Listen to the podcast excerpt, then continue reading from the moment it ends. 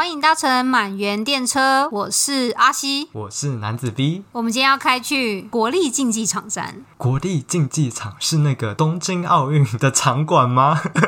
哎、欸，其实它到底除了用在东京奥运，平常应该也是就承办一些田径赛事吧。所以说，如果我晚上想要去夜跑，我可以裸上半身去跑吗？不行，对不对？我觉得警察会先把你抓住，遣返回台湾。国立竞技场可以办演唱会吗？我觉得应该要可以吧。他今年的开幕式都这么盛大，也有人在那边唱歌的，应该是有办法胜任吗？我觉得应该有，而且他们花那么多钱呢，那么几几几好几亿的日币砸下去，也需要就是让一些人承租，然后赚回那个设计费跟建造费吧。不知道这样的推理合不合逻辑？那我们在奥运话题之前，我们必须要先来解释一下，我们上次有说我们就要去打疫苗了。结果殊不知呢，我们就这样不止打一剂哦，两剂都打完了呢。但 我还是很开心，因为我们上次结尾的时候有说，搞不好今这次录音只会剩一个人。对，我应该会先被杀掉。大家拜拜。没有，但今天阿阿西还是很很敬业的回来跟我们录音。你打的第二季跟我是差不多时间，比我晚对不对？我记得你是上礼拜。其实两剂都差不多哎。你有什么感觉吗？哎、欸，我第一季就比我同事再严重一点，第一季我就发烧了。真的假的？你打的是什么？莫德纳。哎、欸，那你跟我一样哎。七夜师打都是莫德纳啊。我第一季打完之后觉得很不想工作。这个副作用，然后哦，手臂很酸。我有跟同事一起去，所以我们就是完全可以当一个对照组。嗯嗯。我选的时间是礼拜六下午，我跟我同事打完，我们还没喝咖啡。然后第一天晚上我就传讯跟我同事说：“哦，我已经发烧了。”但第一季的烧都是那种比较低温，大概三十七点多度，嗯、还不到三十八。那我就这样大概烧了快两天，嗯、还 OK，就继续上班。哎，你要不要先解释一下什么是企业施打？企业施打呢，就是日本它其实有分两种，一种是自治体，就是政府，它是根据行政区域，然后把那个施打疫苗的单子寄出去嘛，所以大家可能是去照着政府所规定的一些场所去申请，然后施打。但是因为也有另外一种方法是释放给企业，让他们一起安排一个时间跟场所一起打，这个方式叫做企业施打。企业施打开放之后，他们觉得可以加速全部的人施打的速度，因为毕竟如果你是跟着自治体的话，你还要嗯可能通过预约，然后他们在自治体上可能会先让老年人先打。但是如果他们同时进行企业施打的话，表示年轻人或是中生代人。也可以同时开始接种，就不会排到太后面。对对对，其实企业施打有些企业还蛮好的，它会让我们在上班的时间去打。所以我那时候其实是第一季是用上班时间去打，打完再回去上班。哎，我们是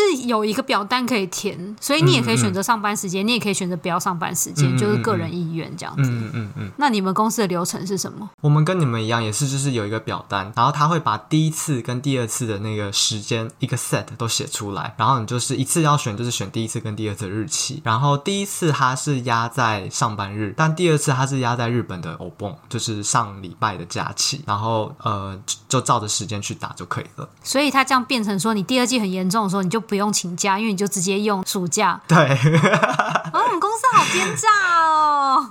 我后来也想一想才知道，哇，他们真的很会算。你们公司是那个企业实打的公司，他们捐场地出来让大家打吗？其实我们公司是跟日本的一个不动产公司。一起合并打，然后那栋他们的不动产公司的总部是我们公司设计的，所以在施打的那个场场地其实就是我们公司设计的那栋大楼。然后那栋呃那那个不动产公司，他们人数好像也不到一千人，所以就找我们一起打。因为我们公司是有一个业主，他们主要是在做一些跟 AI 有关的产业，嗯嗯、然后他们跟另外一个专门在做比较数位相关的公司，他们两个公司各提供了一些人，组织了一个专门打疫苗团队。他们这个团队就。是做了这个表单给大家，然后跟大家说：“哦，你的各自都只会用在这个疫苗团队里面，我们不会在外流什么什么的。然后你会在里面，你需要选，因为他们就不只邀我们公司。这件事真的超妙的哦！日本开始推行企业施打，但它还是有一个截止，就是那个截止日期之后，你就不可以再申请了。这个团队他们申请的时候，一开始寄信给我们的时候，我们因为你要选你是什么公司嘛，然后那个清单里面大概就是五六家公司，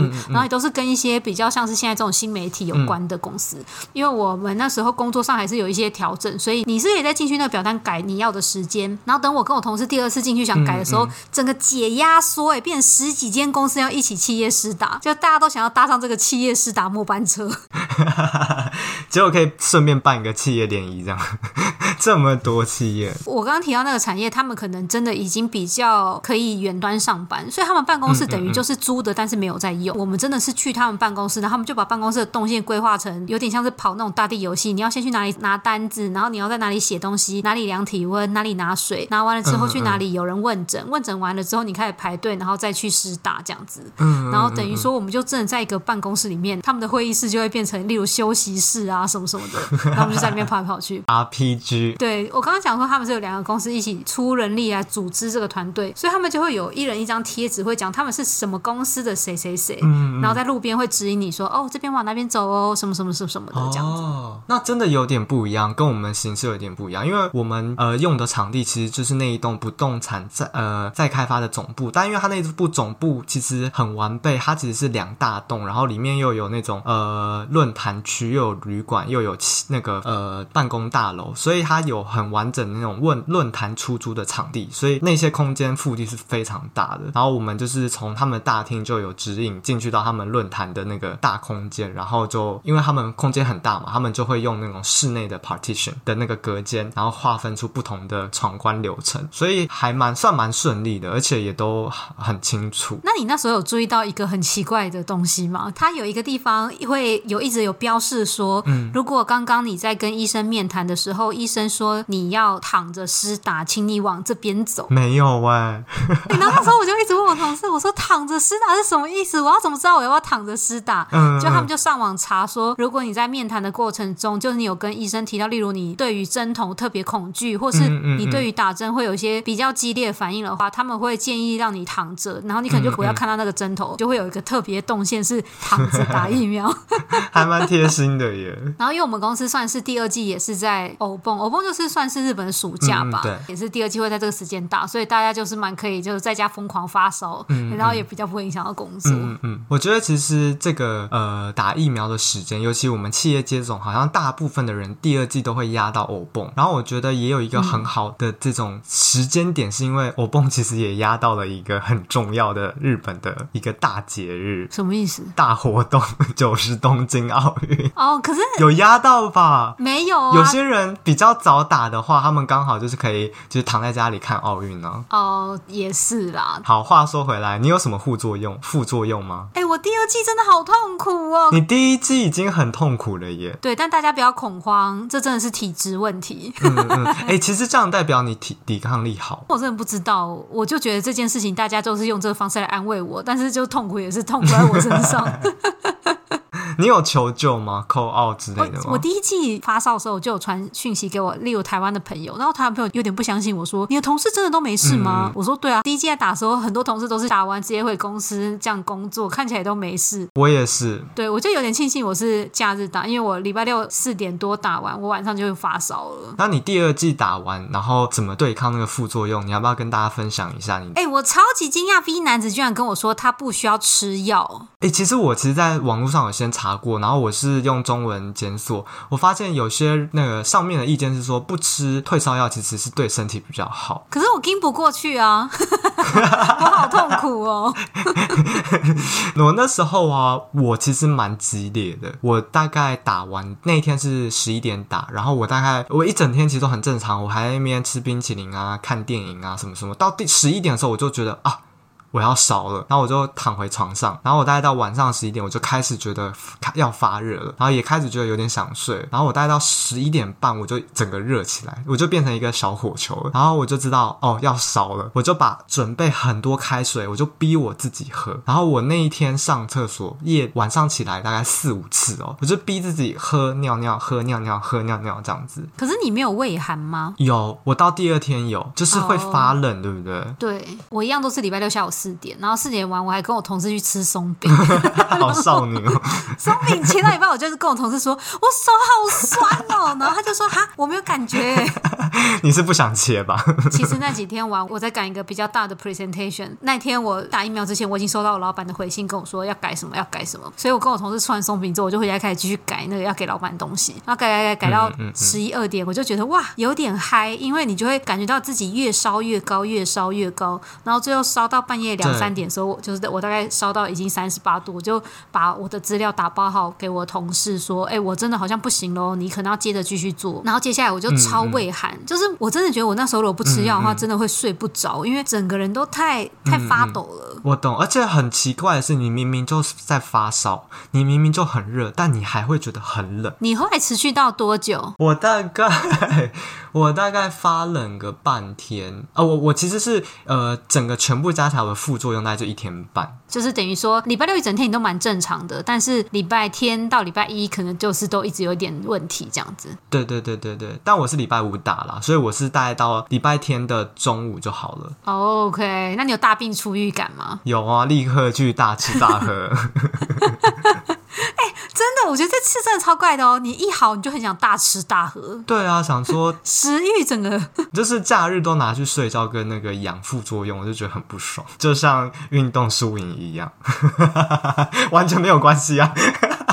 呃，在奥运这段期间，我就一直跟蜜兰说，我真的很想要来做跟奥运相关的主题。嗯嗯。然后我这段时间收集资料，就发现台通他有一集就有讲到，其实目前为止，大部分主办国都会赔钱。然后其中有个加拿大，因为他们赔完真的赔太多，他们就跟他们的国家人征收了一个奥运税。嗯嗯。然后我觉得我们最有资格来回答这个问题，因为我们已经在日本工作一段时间，我们已经撒一堆税在养这些国家的老人。所以，那我想问你哦，这个问题我也问过我同事，就是假如今天奥运完，政府真的要多课征一个奥运税？你觉得你最多可以付到多少？例如，你愿意一年付到多少钱，或是一个月多付多少钱都可以。为了这一次的奥运，我愿意一年付多少钱？是要累积多久？就是累积几年？这都可以。就是你可以讲你总额一次，或是你愿意一个月扣两千，扣一年之类都可以。但对你来讲，你如果在这个国家已经工作到这，嗯、然后今天奥运也算顺利结束了，你也觉得蛮开心可以有奥运的话，嗯嗯，嗯。那你愿意付多少？你觉得我要要我讲真心话吗？你可以讲真心话啊，但你有三杯啤酒，三杯啤酒的价钱，所以你只愿意付六百块，差不多吧？六百日币。因为我的想法是说，其实奥运它其实你办你当然会亏亏钱嘛，可是你应该也会因为奥运增加很多收入，因为这一段时间有假设没有疫情啊，观光客啊，或者是你如果计划的好，其实是你可以周边商品啊，行销宣传的好。其实你是可以获得很多利益，你而且你的名利选国家的行销又可以同时并并行。可是我们要讲的就是现在啊，他们就是没有办法观光，哦、他们就是用一个最惨的方式办完了，嗯、就是现况的讨论。好吧，五千到一万日币吧，一次性的，你愿意再捐助这个东西五千到一万？对，如果他之后再再敲门，我就不会开门。我的话，嗯、我觉得一年我愿意，就这一整年，如果要多跟我课税，我愿意被课到五万日币。哦，真的假的？哎、欸，可是。如果是台湾的话，我大概五万到十万我可以耶。我这次还是觉得日本算是好好的有把它办完，而且我觉得有一点庆幸是在日本办。虽然他们国内的疫情很失控，可是他们在这个运动赛事上的维护，不管是那些清洁什么，我都觉得其实今天如果没有在日本办，可能别的国家会更失控也有可能。所以我觉得，对对，如果今天这个东西他们结束了，还可以留下一些像什么奥运公园啊，或者留下一些还是持续在这个社会运作的东西的话，我觉得一。年多付到五万的税，我可以哦。这样子，你的想法我觉得是 OK。如果是奥运所留下来的一些设施空间啊，或是一些活动，也可以再回归给呃缴纳税金的人们的话，我我是愿意再多加一点。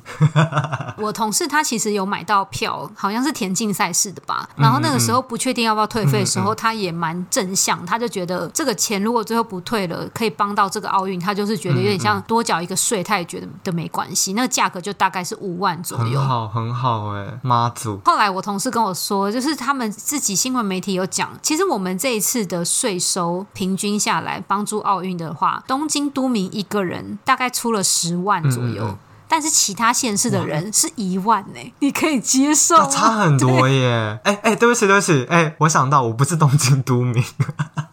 那我当然是点头啊！哎，可是其实那个差距我蛮惊讶的耶。可是你工作的地方不是在？对，我工作的地方在东京，可是我住的地方在千叶。那你这个我就不知道你的税到底怎么扣了。了解了解，嗯嗯嗯。那你这次奥运还有很后悔的事吗？其实我一开始啊，我蛮想当国际职工的，说实在，嗯。但是我两呃，其他应该是两年前就要申请了，就是本来还没有疫情的时候，那时候我就忘记了，就觉得有点懊恼。不过后来呃，我其实有一个日本朋友去当那个国际职工了，然后他好像没有给一个特别好的评价耶。他一开始觉得蛮好玩的。那他的工作内容是什么？好像就是比较像是打杂吧，因为他并没有当一个呃比较是翻译啊或是随身的那种工作，对。但他也是觉得能看到一些全选手近距离的跟他们互动，他觉得还蛮有趣的。那他志工时间会很长吗？这我就没有问。不过呃，我有听到一个蛮有趣的，就是他们在志工的时候啊，他可能会问你说你有呃什么样的经验。如果你可能是打网球十年的话，他基本上都会把你丢去网球，然后你其实不能换的，就是你可能就是整个奥运就会帮忙网球的这个赛事的义工，你不能说哦，我想要看呃跳水，我就跑 去跳水，然后那边帮忙当义工，他是整个会被限制下来的。那如果你什么都不擅长呢？那可能真的坐在门口吧，帮忙倒水。哎、欸，我也觉得蛮后悔没有去当义工的。我也是在两年、嗯、一两年前才发现他要这么早申请，然后我知道的时候已经截止了，然后那时候就觉得其实真的已经这么近啊，就是你知道就在我们的身边发生奥运，居然还错过这个机会，还是有点觉得蛮可惜的。对啊，诶，那如果你要去当奥运的那个志工，你会想要当哪一个赛事的，还是哪一种职位？都可以耶，因为我这一次虽然当了一日球迷，但是其实认真看了不同种比赛，嗯嗯，都还是觉得蛮有趣的。嗯嗯嗯嗯，就算不是一些平常熟悉的，啊，像看那些什么空手道什么，都还觉得哦哦，原来是这样比哦，蛮有趣的这样。所以我觉得 什么赛事都可以吧。嗯嗯嗯，那你这样子，你只当了一日球迷吗？还是你其实有多看了两三天？哎、欸，我跟你讲，我我们公司的人都超失控。怎么说？怎么说？就是我们公司的日本人自己也在那个足球比赛的时候，在公司这样鬼吼鬼叫。我之前公司位置刚好蛮隐秘的，我都是开着那个小荧幕，一直让他播，然后我都会一直实况跟我台湾同事说：“ 哎、嗯、哎，现在哪个到哪边了？哇哇哇，好夸张哦！”然后还要掩盖自己那个兴奋情绪。哎，那我问你哦，你跟你们日本同事看的时候，那一天应该没有台湾跟日本的比赛吧？只要是台湾跟日本比赛，我都会默默在心里祈祷，我说好想赢日本，好想赢日本。哎，你很有度量哎！我那时候跟我日本朋友看，我是看那一场呃桌球混双跟日本混双，我直接叫出来耶。后来发现我好像太失控，因为我默默的瞄到我日本朋友，我就觉得哦，我好像应该要有有一点那个太那个态度一点，我就有点稍微收敛。不过他们还是赢我们了，最后。诶，那作为一个就是跟建筑设计相关的从业人员，就这次奥运，如果你可以参加一个项目，你会想参加什么项目？你是说工作项目还是比赛项目？工作项目。工作项目的话，其实我有一点想要呃做那种周边商品设计或者是视觉设计。其实我来日本念书的那一年是台北市大运那一年。嗯。所以，其实我对于那一年台北做的行销啊，或是他们的包装啊，某种程度有一定的印象。然后再加上以前我们不是毕业设计会要做一些 周边商品吗？我就觉得好像蛮有趣的。所以是大运那个时候你在台湾吗？我那时候在台湾，然后结束之后我就来日本了，因为它是暑假嘛。哦嗯嗯嗯，我就来日本接着开学这样子。哦，我也觉得世大运那段时间真的印象蛮深的诶。对啊，整个全全台北、全台湾动起来。我那时候对于我日本的留学，自己就有一个定义：我是世大运、台湾世大运开始留开启我的留学，然后东京奥运结束我的留学。我那时候是这样想的。东京奥运没有结束你的留学，东京奥运你的留学已经结束比这早很多。对，好险我没有跟着延毕。有顺利把论文写完，所以你会希望做一些像是那一种嗯公关策略或者是一些广告行销上的东西，对，或者是他可以开发一些有趣的商品，如果可以结合日本那种传统的呃工匠精神或设计，我觉得应该很有趣吧。因为感觉在这种国际的大大活动之下，大家都会敬业，想要把自己的文化和生活精神表达出来吧。所以我觉得在这种。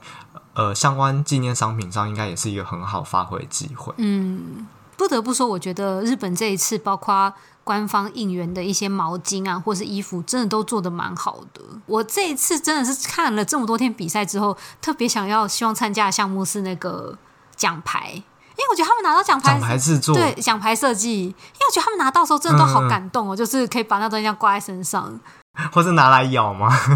对。你可能要做一个防止那个牙齿受伤的设计。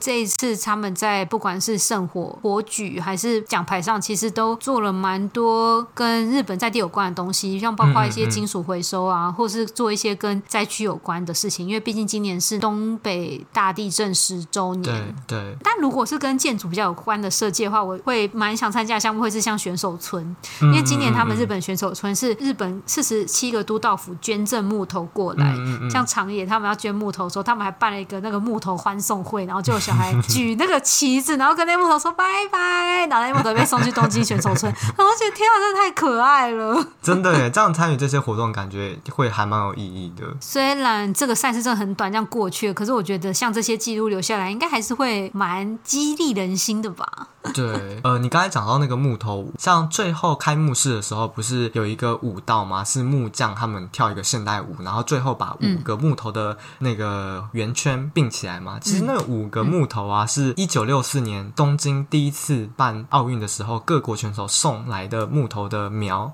长出来的木头，然后经过了呃三十几年、四十几年，再做成的那个环五环，你不觉得很会吗？很会，可是那个树不就被砍了吗？对，是这样子，可能又做种新的树吧。OK，所以今年会有别的树苗。对，我觉得他们还蛮会的，用这种精神上的这种沉船，是日本人蛮会的。开始奥运之前，你自己内心有一些就是必须要看的运动项目清单吗？当然有啊，这么重要事情，我跟你说，有分很多。第一个是羽球，羽球为什么会想看？因为他们拿金牌的，呃，拿金牌或奖牌的那个那个机会比较大嘛，这是想看的原因之一。然后还有一些是，呃，蛮想要用艺术的眼光鉴赏。阿西露出一个疑惑的眼神。对。多艺术，多艺术！你知道你你知道水中芭蕾吗？我不知道它正式的名称叫什么。其实水中芭蕾它并没有一个规定的动作，那个每一个 team 每一个国家的每一年的音乐和舞蹈都是每一年自己编的，所以它的那个弹性跟发挥的呃地方其实是很自由。然后呃像日本呃比较强的是俄罗斯跟中国嘛，还有一些亚洲国家，还有一些东欧小国，那他们会极尽的不管在呃服装，即便是泳装也是化妆音乐。等等都会尽力的呃用一些自己国家元素或者很特别的方式。今天今年好像乌克兰哦，他是用那个美少女战士为主题去编的，对，好像是服装，我不知道音乐有没有关。因为我我那时候看的呃水中芭蕾是看中国跟俄罗斯的样子，然后我都觉得很有趣。中国这次舞蹈他们的音乐也是非常中国古典的，所以我觉得即便是那种呃大可能大家想象中的运动比赛就是很制式嘛，分数。得分、输分，或是那个高尔夫打进洞，对不对？可是它这个呃水上芭蕾是很弹性，我觉得蛮喜欢的。我觉得这次啊，因为我是大概是认真看这个节目，以前可能没有特别看，可能就稍微听朋友讲，或是稍微看了几秒，然后才发现今年呢、这个水上芭蕾非常有趣的地方是，它有时候的那个镜头的 take 啊，它会 take 在水的正中央，所以你可以看到他们上面很美的那种姿势。有时候他们是把身体头朝下，然后脚在上面这样一起舞动。可是他们下面要那种撑住、盯住的那个小鸟摆动手的姿势，又会同时照出来。我觉得超级幽默，嗯、就是上面是一个很美的脚的姿态，下面是一群闭气的人，然后表情也非常 僵硬。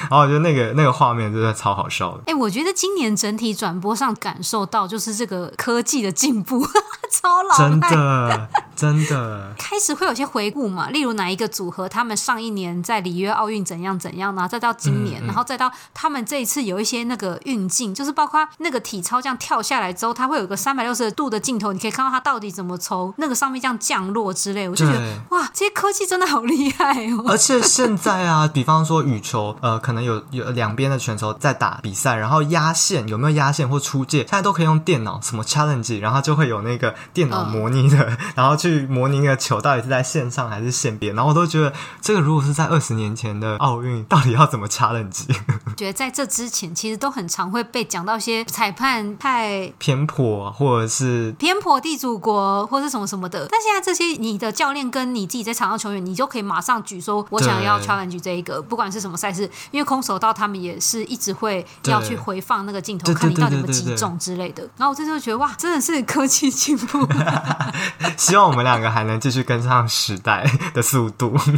我自己今年最想要看就是那个体操拿金牌，这一次延期嘛，所以我在二零二零年还是二零一九年年底才把翻滚吧三部曲的最后一部看完。嗯，然后最后一部的时候，他们已经非常靠近里约奥运，希望可以拿下一些什么样子的奖项，但后来没有进去。然后那时候看完，我就太受感动，然后我就还有跟 V 男说：“哎、欸，我跟你讲，翻滚吧现在真的很好看，怎样怎样。”但 V 男永远都把我当耳边风，所以我今年呢就只好这样自己很期待的奥运项目。可是我真的觉得地主优势真的是嗯汤哎，因为我这次非常想看体操，可是他们体操有的时候可能在例如预赛的时候是好几个场地一直同步进行，嗯嗯，所以日本他们在转播上，他们比较容易会聚焦在日本的选手上。对，对他们的选手先结束了比赛，他们的场边访问就会一直访问，但明明就接下来可能会是中华队或别国家，你为什么不好好拍他们呢？那我就觉得好气哦。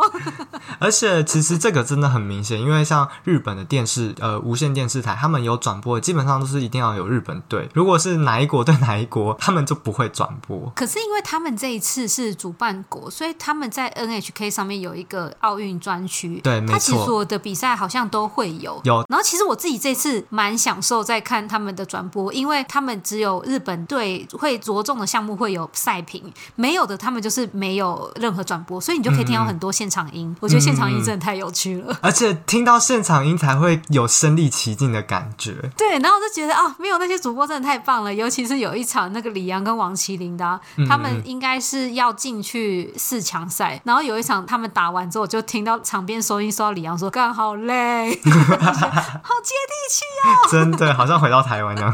哎、欸，那你周边的人对奥运，尤其是日本人，他们对奥运的想法是怎样啊？其实我周边的日本人，像这一阵子奥运跟上班期间，顶多大家都是把它拿来当成茶余饭后的话题。不过像之前我们不是有一起搭满员电车去东北吗？石卷还有那个女川吗？嗯，那时候其实那边灾区的人们，其实对于东京奥运的看法就蛮不一样。他们就会觉得说，呃，我们这边受创蛮严重的，政府是不是应该可以再多给我们一点支持或资源的建设等等？这种议论其实还是有的。目前整个呃时间流程上看下来，我觉得在奥运这个项目上，其实日本有非常希望借由奥运来振兴东北，因为他们其实有刻意把一些球场拉去那边。对、嗯嗯，但真的就是因为没有办法开放给观众跟海外游客嘛，不然其实我觉得或许真的这一次下来会有更多人可以去东北走走，然后带动那里的经济耶。这个真的蛮可惜。或是让大家看到，其实他们的灾区很努力在复兴，或者是再去里面其实有哪些，其实也可以值得发扬光大的一些呃精神文化等等。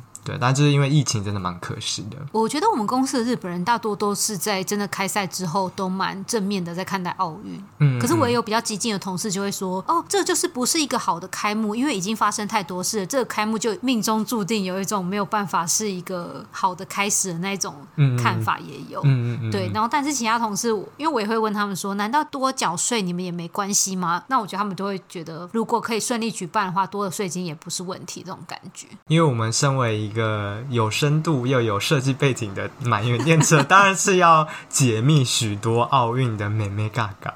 因为我的公司其实有参加奥运项目，你是说比赛吗？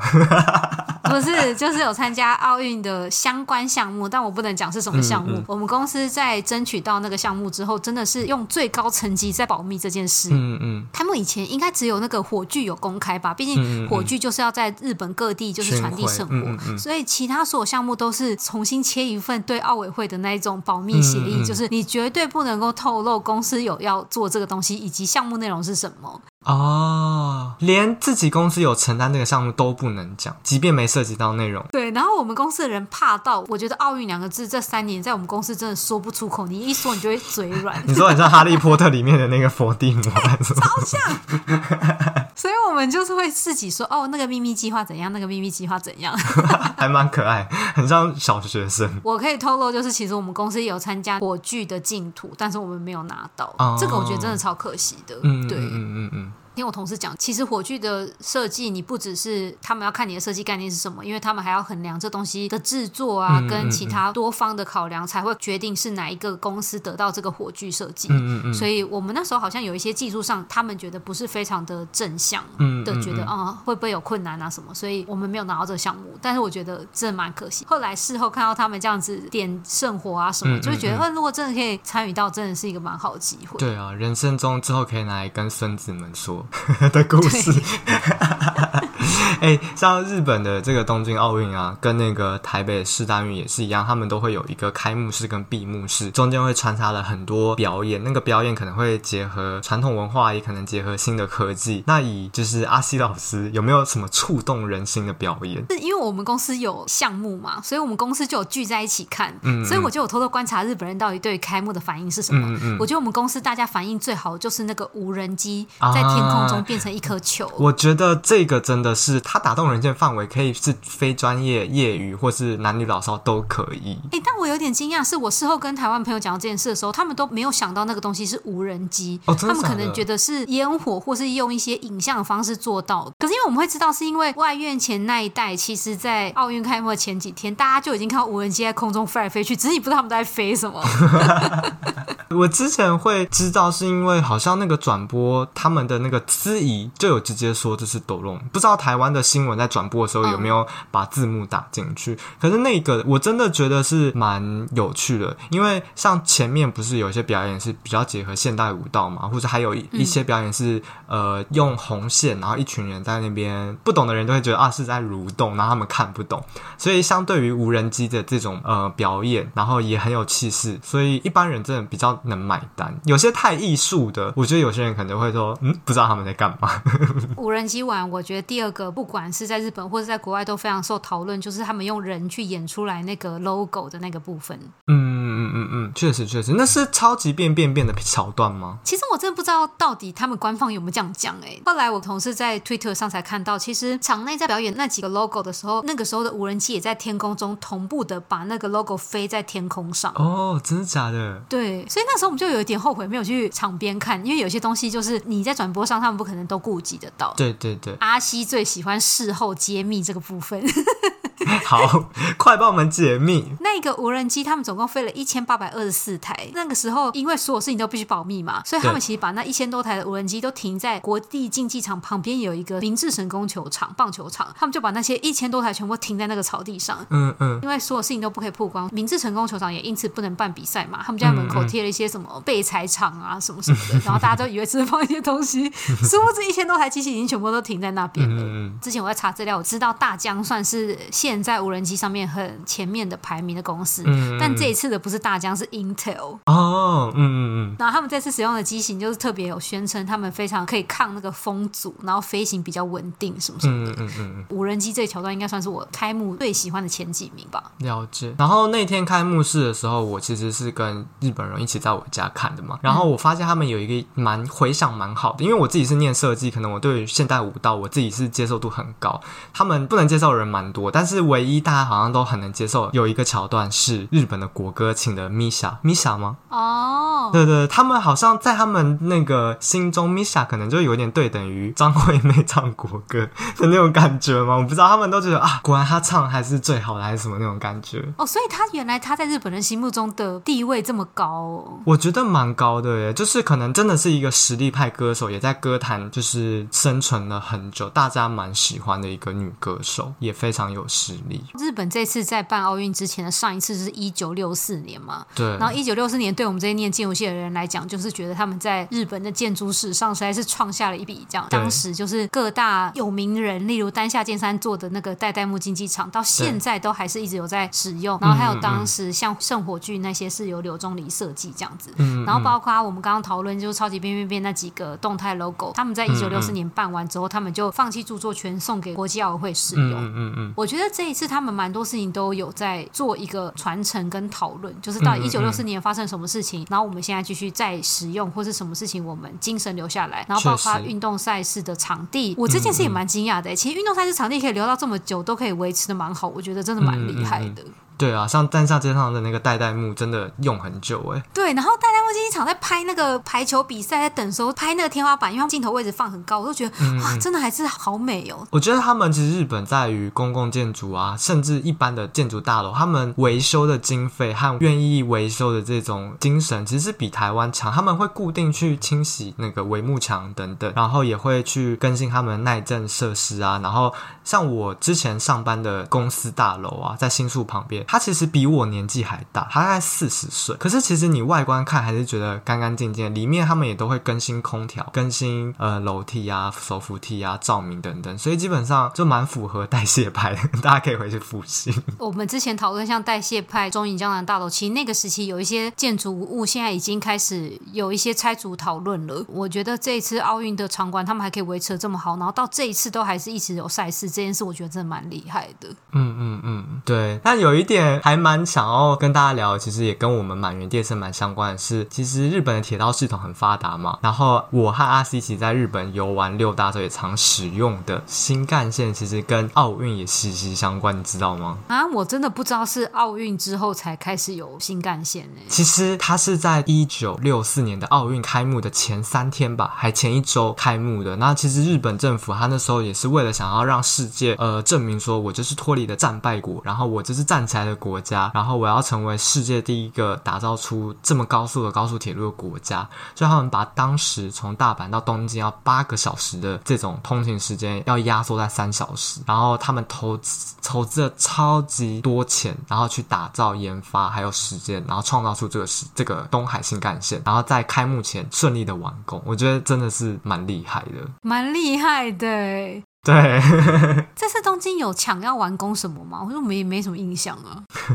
有要抢要抢抢着把疫情压下来。我觉得在奥运之前一直听到一些传闻，例如涩谷那边会在奥运之前弄好啊什么的。但现在涩谷根本还在大张旗鼓的大盖一通，根本就没有好的迹象啊。那边就是一个工地啊，常年的工地耶。对啊，对啊。好，那关于我们满员建车要怎么讲？这么难产的，终于产完了第二季，真的。你有什么感想吗？我先考你个问题好了，也考各位呃有在听我们 podcast 的小乘客们。其实我们我们的定期月票上是有一个价钱的，大家知道是多少钱吗？诶，三万五千块，三万四千八百块，三万四千八百块吗？我忘记是多少。总之有一组。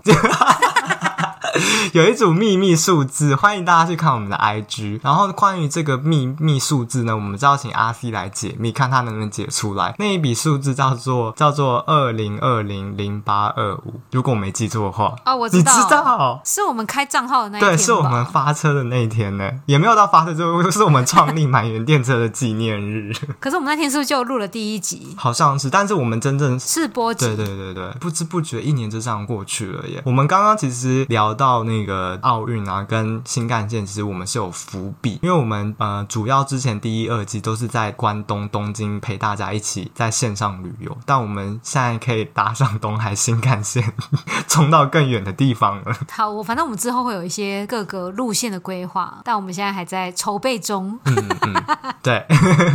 然后我们之后可能也会办一个小小的抽明信片活动，如果有办的话，请大家热烈参与啊！总之呢，很感谢大家。就是会偶尔会私讯给我们，或是在 Apple Podcast 留言啊，我们其实都蛮感动的，谢谢大家。对，希望大家虽然恢复成去公司上班，但还是可以找机会来听听满园电车。好的，我们会继续发车的，我们也会加油的，跟自己喊话。大家拜拜。那我们就要下车喽，大家拜拜。